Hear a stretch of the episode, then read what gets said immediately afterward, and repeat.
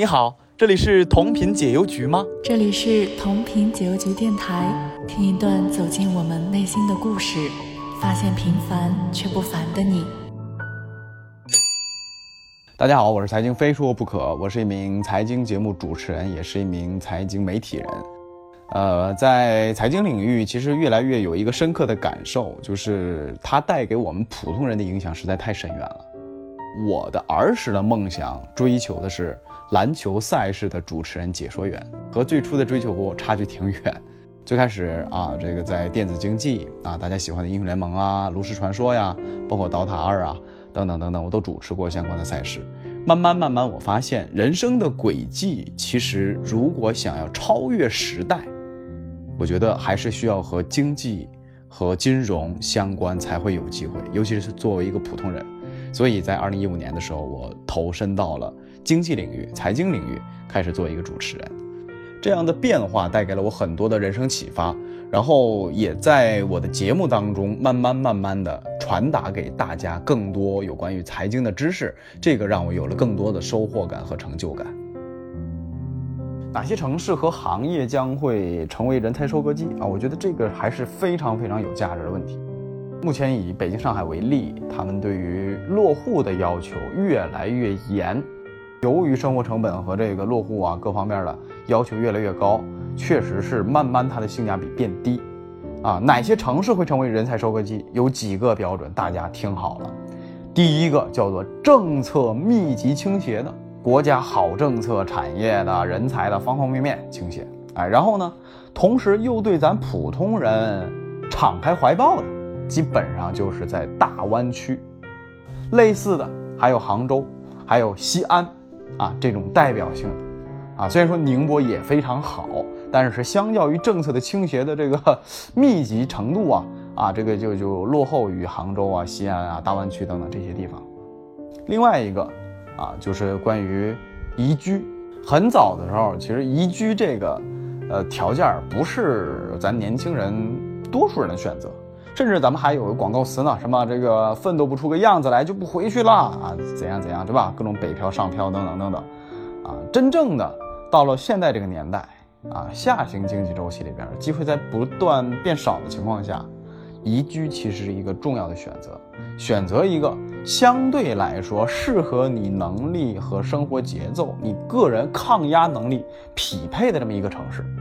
啊，这个长期在北京和上海，尤其在深圳这种地方待久的人，就会明确的感受到，时间过得太快了，总感觉一睁眼一眨眼一周没了，再一睁眼一眨眼。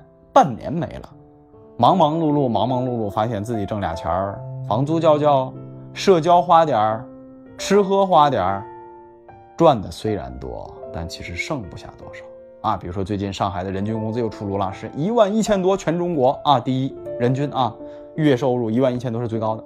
但实际上你真达到了人均一万一的水平，啊，就是我说的，一个月其实你剩不下多少。你必须要比人均水平在这种大城市人均水平高出一倍以上，你才能感受得到，在这座城市里边有那么一点点尊严。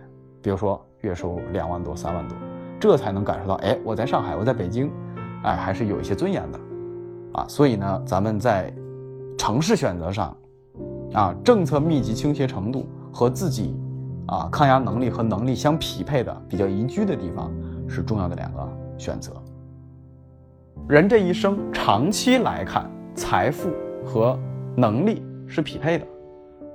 钱过多，能力又不够，早晚有各种收割机把它收割掉，一直收割到和他能力相匹配。啊，这个挺早，早些年是来自于一个物理学博士给我说的这句话了。啊，现在这些年。啊，尤其是现在抖音呐，或者说各种这个社交媒体发达以后，类似的经典的段子，其实大家也可能听过。那我不得不说，这句话或者这个评论是非常非常有智慧的，真的是这个样子。我们每个人人生能把握的财富，确确实实和我们的认知相匹配。所以我在我的专辑里边，《钱都去哪儿了》，常常会重复三组词，或者说三个短语，叫做珍惜财富、珍爱家人。保持进步，啊，我也是深受启发，把“保持进步”这三个字啊，常常说给我的粉丝们听。二十年前，北京房价不到三千元一平；十年前，茅台股票不到两百元一股；五年前，电竞行业呢开始规模化发展。哎，这些啊，每个时间节点其实都暗藏着巨大的财富机遇。现在的年轻人呢，也越来越注重理财了，越来越擅长学习了。二零二零年这一场突如其来这个疫情啊，不仅打乱了人们的生活，也重创了全球经济。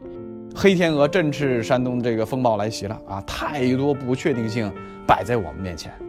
我们呢，其实是相信啊，风暴峡湾啊，穿过去之后，那是对翅膀的锤炼啊，铅华散尽呐，同样意味着拐点之后重新开始。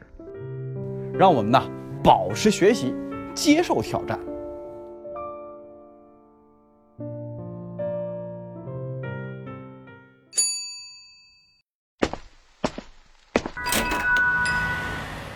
欢迎在评论区与我们互动。